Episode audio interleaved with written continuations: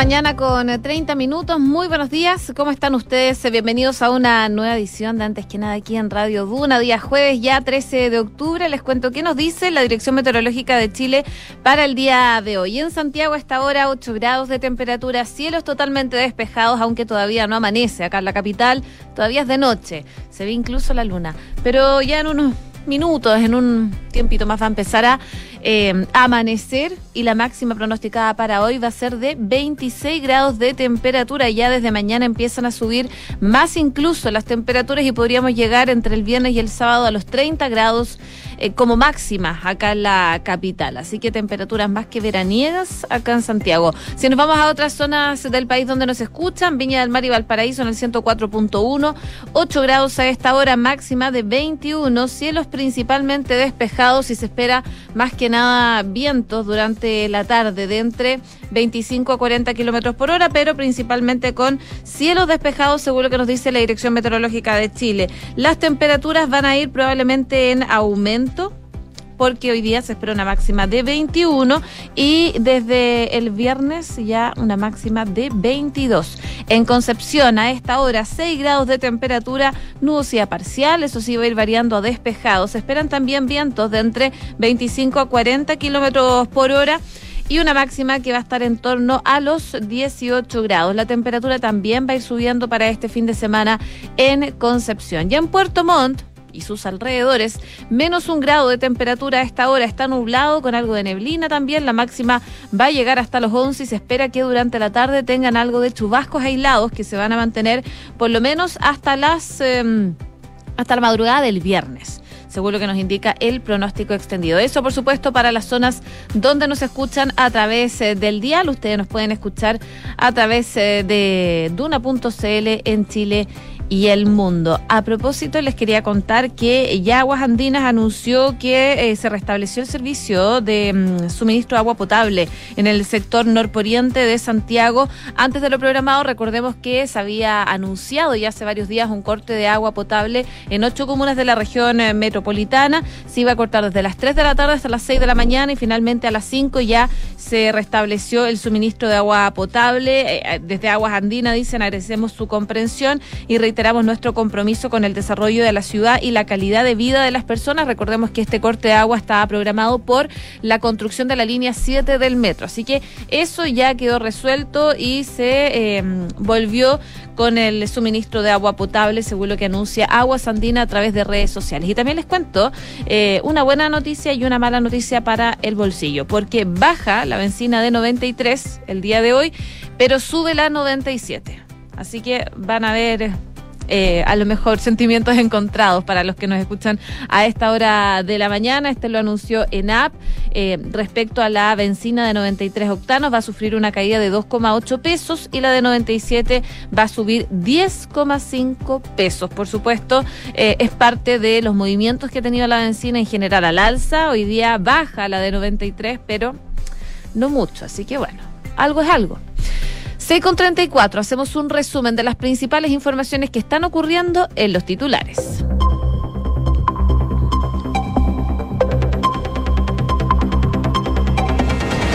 El Banco Central subió la tasa de interés a 11,25% y anunció que ha llegado al nivel máximo del ciclo. Por decisión unánime, el Consejo ajustó la tasa rectora en 50 puntos base, en línea con las estimaciones que tenía el mercado.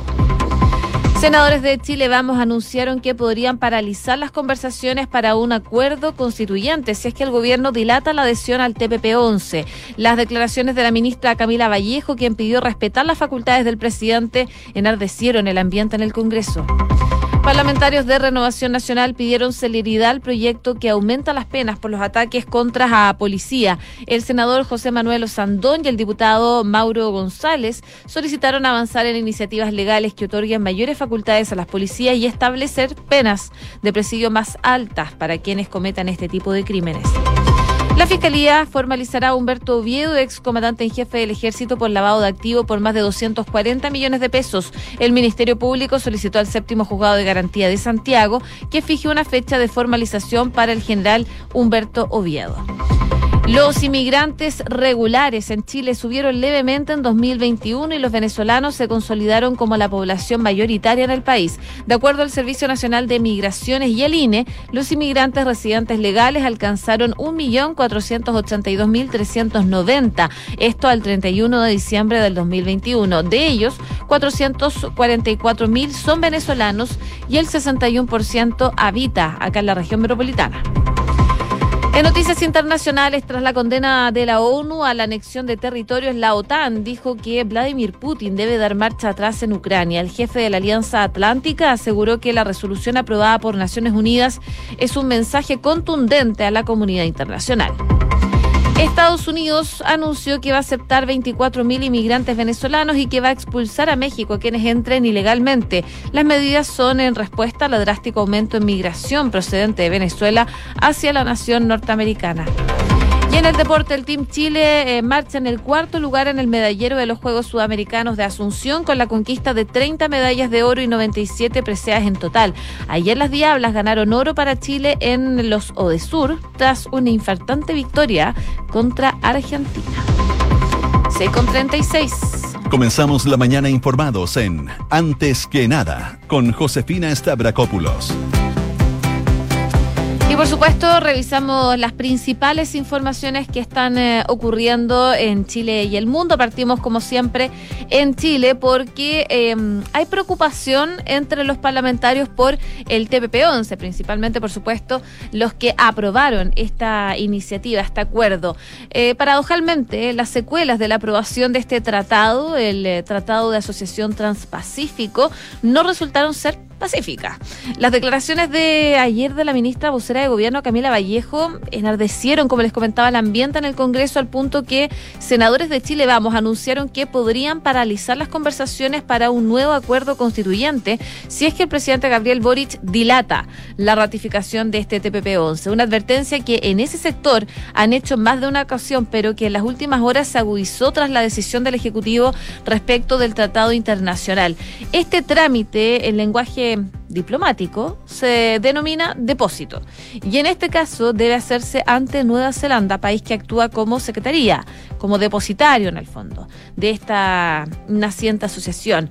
En la vocería habitual, de hecho, la ministra Vallejo defendió la estrategia del mandatario de tomarse un tiempo antes de ratificar el tratado a la espera de eh, negociar acuerdos bilaterales con los otros 10 países miembros para crear mecanismos de eh, solución de controversia. Según lo que manifestó en sus palabras textuales la ministra Vallejo, es que algunos eh, que se han referido críticamente a la decisión del presidente, que así como el gobierno respetó y ha respetado la decisión del Senado, ahora le toca al Senado respetar la decisión del presidente. Así operan las democracias, así opera la división de poderes desde el Estado, cada uno con sus facultades y herramientas y atribuciones constitucionales, fue lo que eh, dijo la vocera de gobierno. Sin embargo, legisladores de derecha lanzaron una severa advertencia a partir de las declaraciones de la ministra. Dijeron, es una burla, por ejemplo, el senador Udi Iván Moreira, lo estamos diciendo bien en serio, no es una pataleta. Si esta va a ser la relación con el gobierno, no espero acuerdos ni legislativos ni tampoco constitucionales. También habló durante la mañana de ayer la ministra de Relaciones Exteriores, Antonio Rejola, acá en Duna, y se refirió, por supuesto, a eh, lo que se viene respecto al TPP-11. Escuchemos lo que dijo. ¿Es positivo desde el punto de vista del gobierno chileno el eh, TPP para nuestro país? A ver, esta pregunta me la han hecho desde ayer varias veces. Sobre, sobre ese tema yo lo que quiero insistir en primer lugar y, y no es no es eh, querer escabullir esto, pero es evidente. es que por eso le hago la pregunta. Porque, es que, por eso. porque siento que la respuesta no ha sido tan definitiva. No, es que no han sido definitivas porque es evidente que la sociedad chilena tiene dos visiones sobre el CPTPP. Basta ver la discusión no solo de ayer, no solo de, los últimos años, desde el, desde el momento cierto que Chile suscribió el CPTPP en adelante y todo el debate parlamentario ha sido no ha estado exento de polémica. Hay distintos estudios que dicen que son beneficios arancelarios muy importante para Chile, otros estudios que señalan que no. Hay dos visiones sobre el tema del CPTPP en la sociedad chilena y de esa perspectiva que estamos haciendo desde Cancillería es tratar de hacernos cargo de ambas visiones, trabajando por dar una solución a aquellos aspectos problemáticos, mm. como es, por ejemplo, los mecanismos de solución de controversia, y a la vez poder ofrecer señales al sector económico. Yo ayer señalé una hoja de ruta hoja de ruta que quiero insistir, recojo de un protocolo que suscribió el ex canciller Teodoro Rivera con la Comisión de Relaciones Exteriores, donde se establecieron un conjunto de compromisos y también declaraciones interpretativas. No es algo que inventé yo ayer, sino estoy recogiendo algo que fue parte del debate legislativo.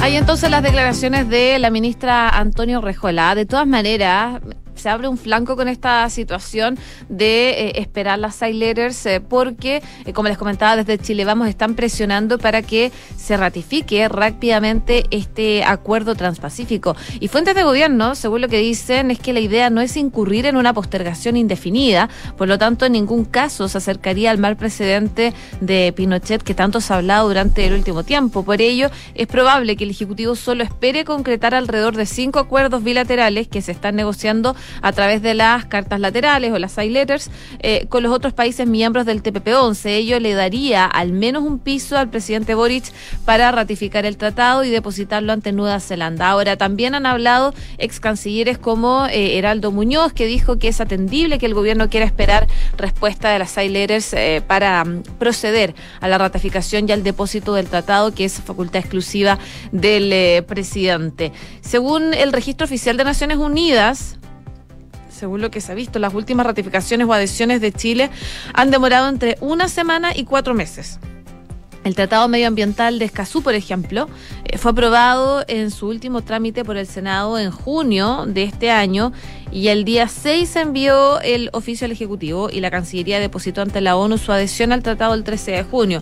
Todo el trámite quedó sellado el 20 de junio. El tratado, por ejemplo, sobre la prohibición de las armas nucleares se envió el oficio de aprobación al Congreso el 31 de agosto del año pasado y eh, Relaciones Exteriores hizo su trámite de ratificación el 23 de septiembre y así. En general nos han demorado mucho la ratificación de algunos tratados. Ahora, eh, claramente la situación se complica porque hay una amenaza latente de Chile Vamos que dice que si el presidente Gabriel Boric se demora en ratificar el TPP-11, eh, hay un mal precedente, pero también se complican no solo las negociaciones en general con el Congreso, sino que también con las conversaciones para una nueva constitución, que es lo que está llevando adelante el Congreso también eh, con distintos partidos políticos. 6 de la mañana con 43 minutos. Escuchas antes que nada con Josefina Stavrakopoulos. Duna. Seguimos revisando informaciones políticas porque eh, Nicolás Valenzuela fue nombrado el martes como el nuevo director de la empresa estatal Metro. Sin embargo, horas después de haberse nombrado, se viralizó un tuit del militante de Revolución Democrática, partido del Frente Amplio, coalición del presidente Gabriel Boric, en donde durante el estallido social en 2019 y mientras se encontraba en España, llamaba a evadir, no pagar, que era otra forma de luchar y con el hashtag evasión masiva. Sus dichos del mismo 18 de octubre no cayeron nada de bien ni en la oposición ni en parte de la democracia cristiana, quienes lo acusaron de avalar la violencia de esa época, sin importar la respuesta de Valenzuela, quien aseguró que se descontextualizó y se sobredimensionó un tuit publicado en un momento complejo para Chile y que no corresponde. La derecha eh, pidió directamente al gobierno removerlo de su cargo y de hecho diputados de Renovación Nacional condicionaron a esto su voto a la partida de presupuesto de transporte. Ante estas solicitudes, el propio presidente de Revolución Democrática, el senador Juan Ignacio Latorre, salió a respaldar a su compañero de partido. Él dice que es un destacado académico y agregó que obviamente hizo expresiones en sus redes sociales personales de aquel contexto y me parece que esa explicación es suficiente, decía Juan Ignacio Latorre. Sobre la petición de la oposición, el senador calificó esto como una exageración. Quien toma la decisión de ratificar o no a un miembro del directorio de una empresa del Estado no es la derecha, es el gobierno y la explicación que ha dado eh, dice eh, a mí en lo personal y como presidente de Revolución Democrática me deja satisfecho.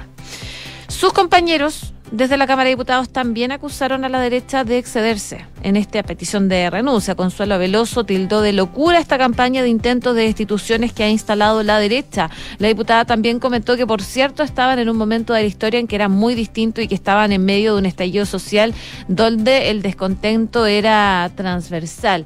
Em, y refiriéndose al contexto en que fue publicado el tuit, fueron las palabras de los diputados Jaime Sáez y Andrés eh, Giordano. Al primero le parece de mal gusto que se esté evaluando permanentemente autoridades o funcionarios de alguna naturaleza por declaraciones o comentarios que se emitieron hace ya varios años atrás en contextos totalmente distintos y defendió a Valenzuela diciendo que es una persona que concurre con todo el potencial académico, mientras que Giordano dice que el hecho de que se haya llamado a evadir el transporte público en un contexto de revuelta social que particularmente se inició producto del alza del pasaje del transporte es en un contexto determinado de la historia y a él también le parece una exageración según lo que decía. Bueno, finalmente eh, Revolución Democrática defendió a este nuevo director de Metro criticado por sus mensajes y tilda de exageración esta petición de destitución. La oposición exige al gobierno echar pie atrás al nombramiento de Nicolás Valenzuela debido a este tuit del militante de Revolución eh, Democrática en el marco del estallido social, donde, como les comentaba,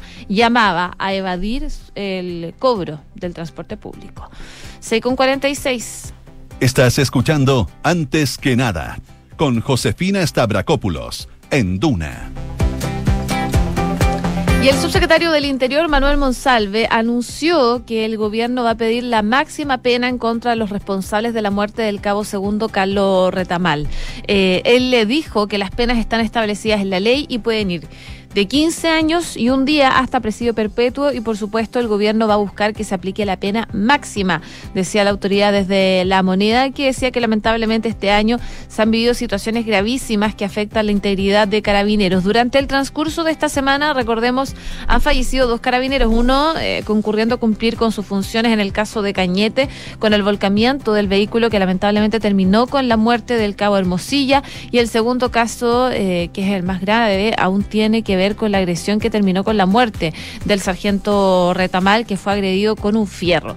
Y en estos casos graves, dice el... El subsecretario, la ley vigente del Código de Justicia Militar permite penas severas. Así detalló que en este caso podrían partir en 15 años y un día hasta presidio perpetuo, por lo que eh, les parece que en estos casos la ley establece penas gravosas. Eh, y por eso es tan importante lo que la ministra dijo. Se requiere que el proceso de investigación se realice para determinar a los responsables de esta agresión que terminó con la vida del sargento segundo y que estas personas sean identificados. También el subsecretario Monsalve explicó el anuncio que hizo el presidente Gabriel Boric más temprano y, comentó cómo se va a llevar a cabo el proceso de expulsión de extranjeros que hirieron a carabineros en Puerto Montt. Esto fue lo que dijo el subsecretario Monsalve. Nosotros vamos a informarlos. Voy a firmar un oficio. Ese oficio tiene que ser entregado personalmente a las 12 personas que se ha determinado su expulsión. Posterior a eso se dicta la resolución, se les notifica, tienen 10 días de plazo para apelar a esa resolución y si nosotros mantenemos a firme esa resolución, finalmente la resolución queda firme de expulsión. Y el único recurso que ellos tienen eventualmente es concurrir a la Corte de Apelaciones. Lo importante, los plazos están establecidos en la ley, lo importante aquí es la determinación política del presidente de la República y del gobierno que me corresponde ejecutar. No vamos a aceptar la agresión contra la policía y carabineros de Chile. En este caso vamos a usar el mecanismo extraordinario que nos permite la ley de migraciones. En otros casos que también se me ha consultado aquí, vamos a usar las medidas más severas que nos permita el ordenamiento jurídico vigente.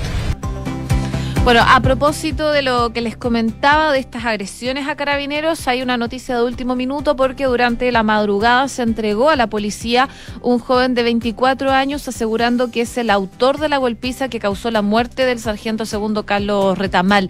El eh, policía mártir número 1229 de carabineros fue brutalmente agredido en el rostro con un fierro al concurrir el domingo en operativo por carreras clandestinas en San Antonio. Estuvo hospitalizado varios días en extrema gravedad y finalmente falleció el martes. Según información preliminar, este presunto autor del ataque llegó al cuartel de carabineros de San Antonio para entregarse y confesar el asesinato. Se espera que la policía de investigaciones entregue más detalles sobre la detención durante esta mañana, eh, pero claro, el carabinero asesinado deja una hija de 14 años y va a ser sepultado eh, durante la jornada del día de hoy. Parte de las informaciones que se van conociendo a propósito de esta lamentable información. 6,50. Estás en Antes que nada con Josefina Stavrakopoulos. Duna 89.7. Y en eh, noticias de inmigración les cuento que la cantidad de población extranjera en Chile se mantuvo estable en 2021, de acuerdo a los nuevos datos que entregó el Servicio Nacional de Migraciones y el INE, el Instituto Nacional de Estadísticas, quienes calculan eh, que los inmigrantes residentes llegaron a 1.482.390, esto el 31 de diciembre del 2021. Esta cifra representa un alza de 1,5% respecto al 2020, de 2,3% en relación al 2019 y de 14,1% si se compara con el 2018. Todo esto considerando cifras actualizadas cada uno de esos años.